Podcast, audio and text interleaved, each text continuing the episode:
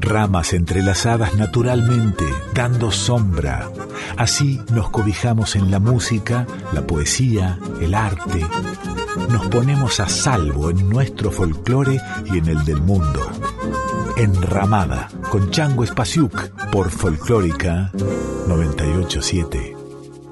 Este programa se hace con el apoyo de Yerba Mate Tarahui, del establecimiento Las Marías.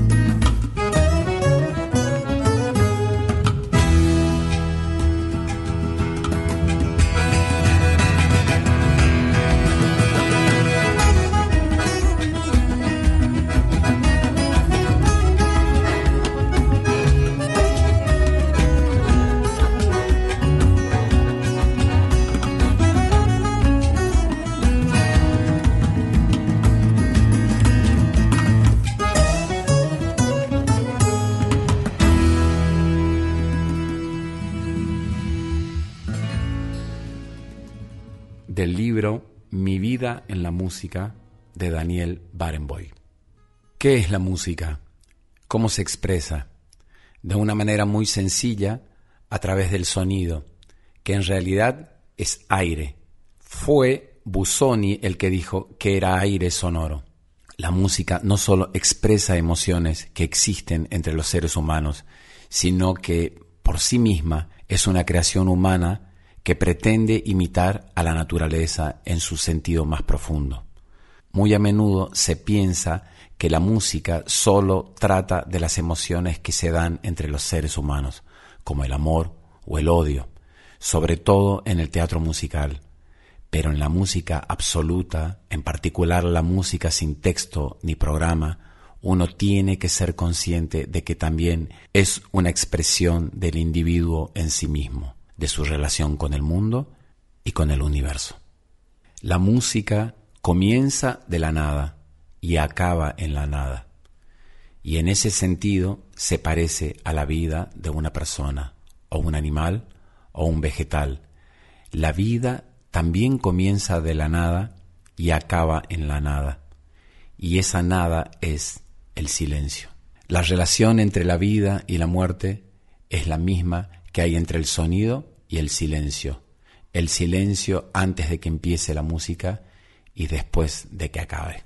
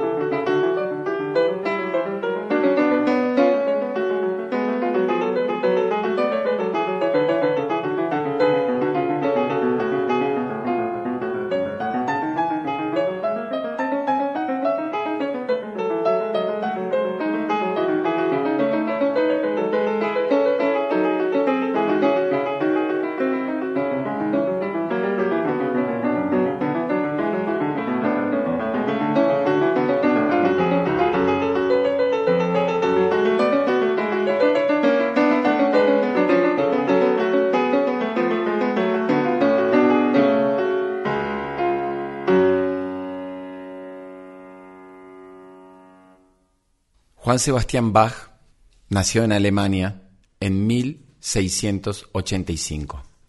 Entre su inmensa obra hay una que se llama El clave bien temperado. En su libro, Barenboim dice, el clave bien temperado es como el Antiguo Testamento. ¿Qué es el Antiguo Testamento? Por un lado es la narración de un pueblo y sus experiencias. Por otro lado es una recopilación de pensamientos sobre la vida en la tierra, el amor, la ética, la moral y las cualidades humanas. Pensar en la experiencia del pasado instruye sobre el presente y también una lección para el futuro. Proporciona ayuda a las personas que piensan dónde y cómo pueden encontrar su propio camino. En pocas palabras, el clave bien temperado, como cualquier obra maestra, no es solamente una suma de lo que la precedió, sino que también señala el camino hacia el futuro. En la historia de la música europea hay muy pocos compositores a los que puedan aplicarse estas palabras. Esta es, pues, una de las razones principales para explicar la imponente estatura de la música de Juan Sebastián Bach. Cuando yo era chiquita escribía todos los cuadernos Bach, el padre de la música, yo escribía eso. Me acuerdo. bueno, significa mucho. Eh, era un personaje extraordinario, un, un enormísimo genio, completamente total y ocupadísimo.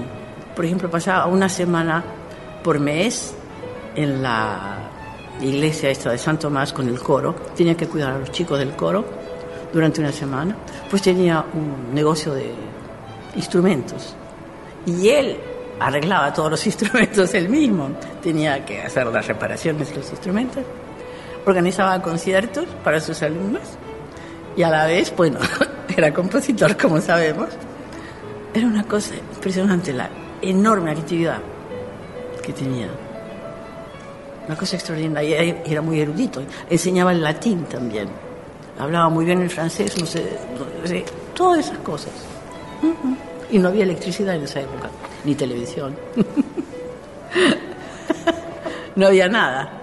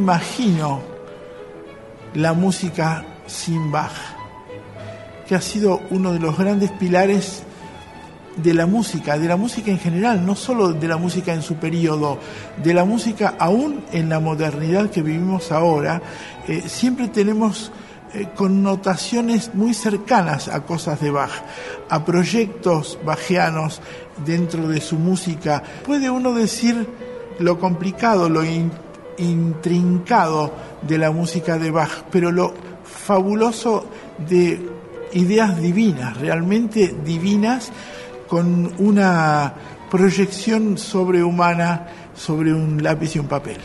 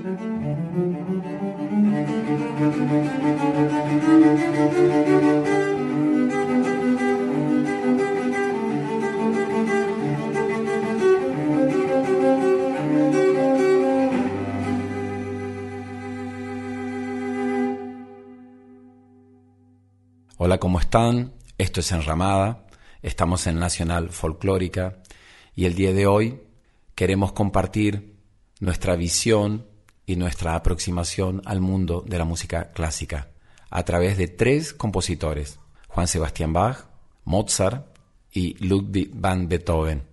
Apenas podemos mostrar algunos tramos de algunas obras elegidas, y compartir el pensamiento de directores como Daniel Barenboim, de pianistas como Marta Argerich y otros maestros que nos cuentan sus experiencias con estas obras y con estos compositores.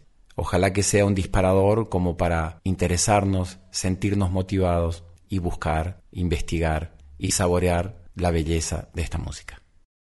Mozart nació en 1756. En el libro El sonido es vida El poder de la música, Daniel Barenboim dice, Mozart y su música es un ejemplo irrefutable de la vida democrática. En él todo está integrado, tanto la voz principal como la secundaria tienen siempre algo que decir. En las sonatas para piano, por ejemplo, no hay que yo sepa un solo pasaje en que la mano derecha toque la melodía y la mano izquierda se limite a hacer un ritmo solamente.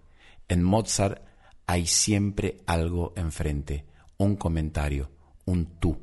Mozart nos señala con el índice a usted y a mí, y tiene un conocimiento de la naturaleza humana mucho más profundo, mucho más amplio del que atesoramos hoy en día. Eso es lo que nos resulta tan extraño en él y en su música.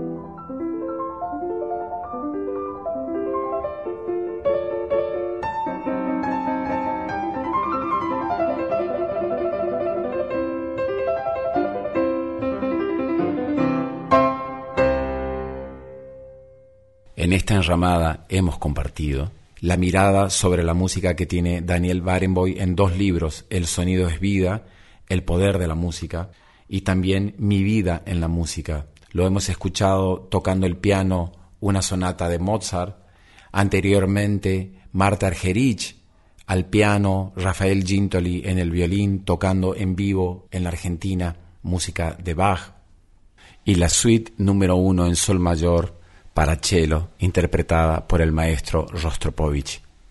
Y hemos escuchado también a Glenn Gould tocando en el piano una fuga de Bach. Ahora vamos a escuchar a Marta Argerich y un pianista ruso llamado Kissing tocando a cuatro manos una sonata de Mozart.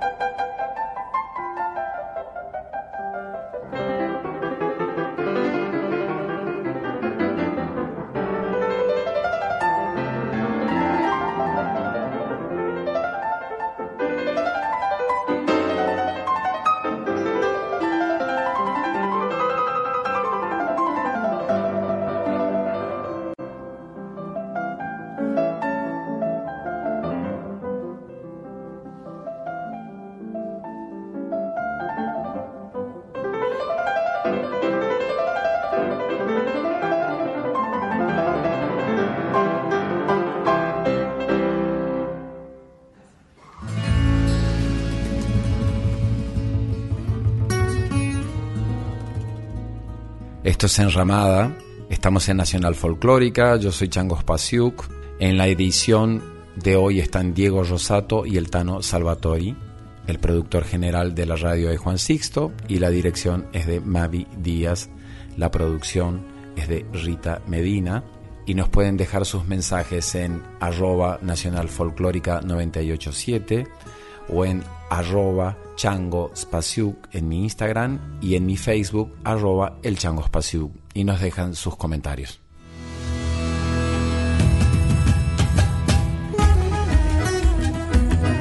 Estás escuchando a Chango Spasiuk con Enramada por Folclórica 987.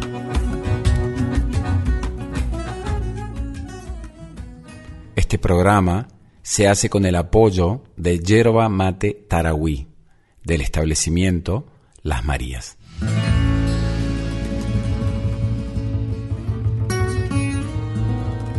Enramada, con Chango Espasiuk por Folclórica 987. Del libro Bocas del Tiempo de Eduardo Galeano, El electricista. Andaba en bicicleta con la escalera al hombro por los caminos de la Pampa.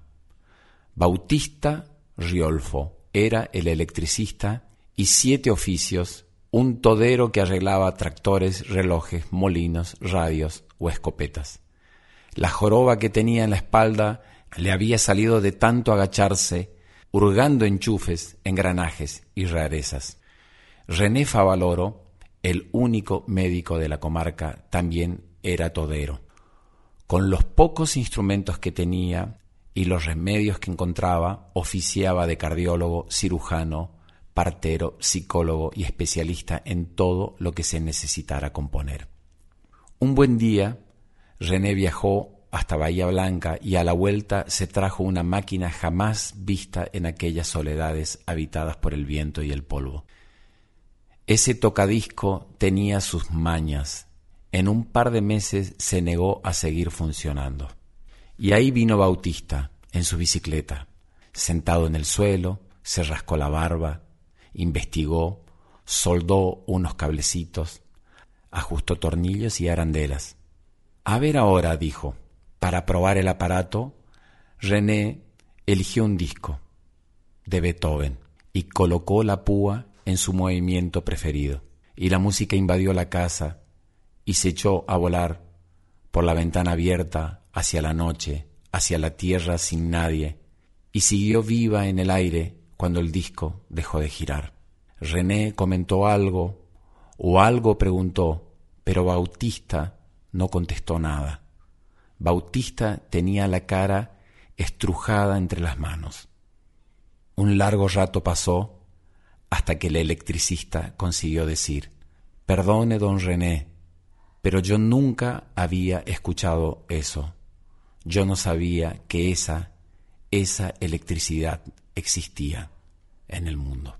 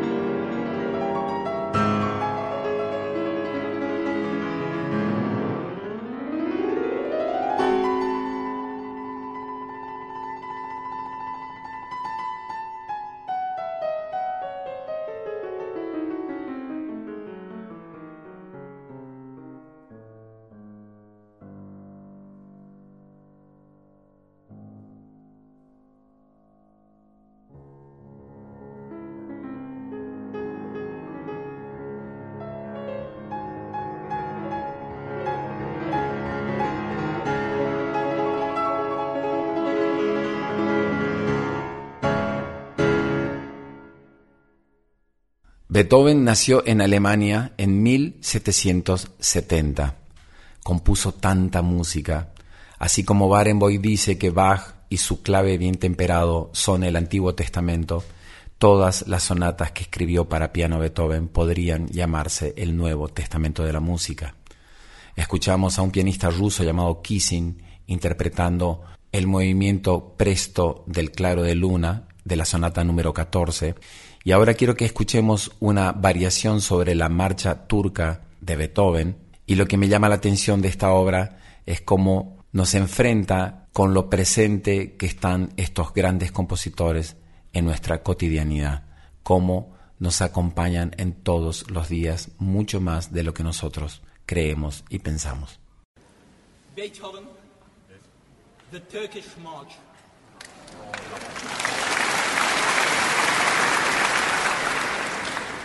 Piano arrangement by Anton Rubinstein.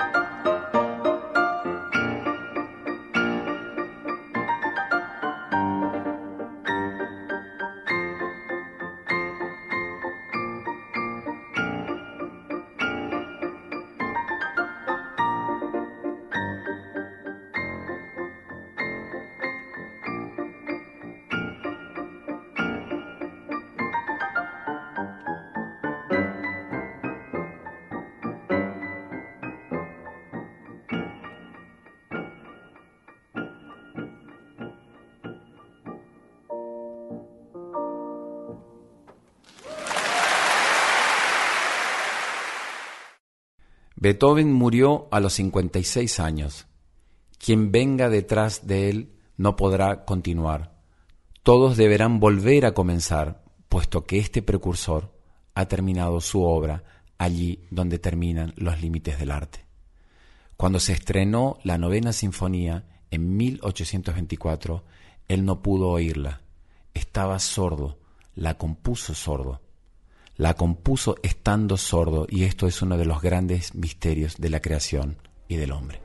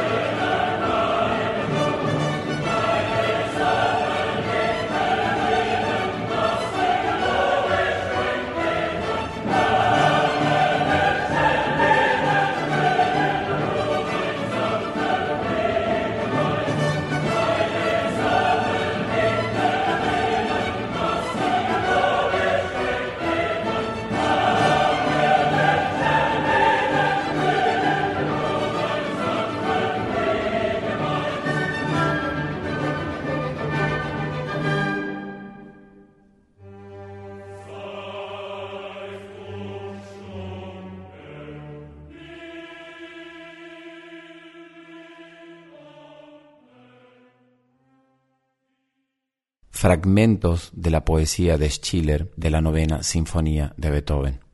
Ante Dios, gozosos como vuelan sus soles, a través del formidable espacio celeste. Corred así, hermanos, por vuestro camino alegres como el héroe hacia la victoria. Abrazaos millones de criaturas, que un beso una al mundo entero. Hermanos, sobre la bóveda estrellada debe habitar un Padre amoroso. ¿Os postráis, millones de criaturas?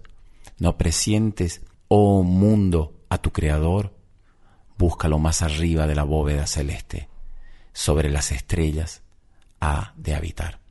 Un abrazo enorme para todos.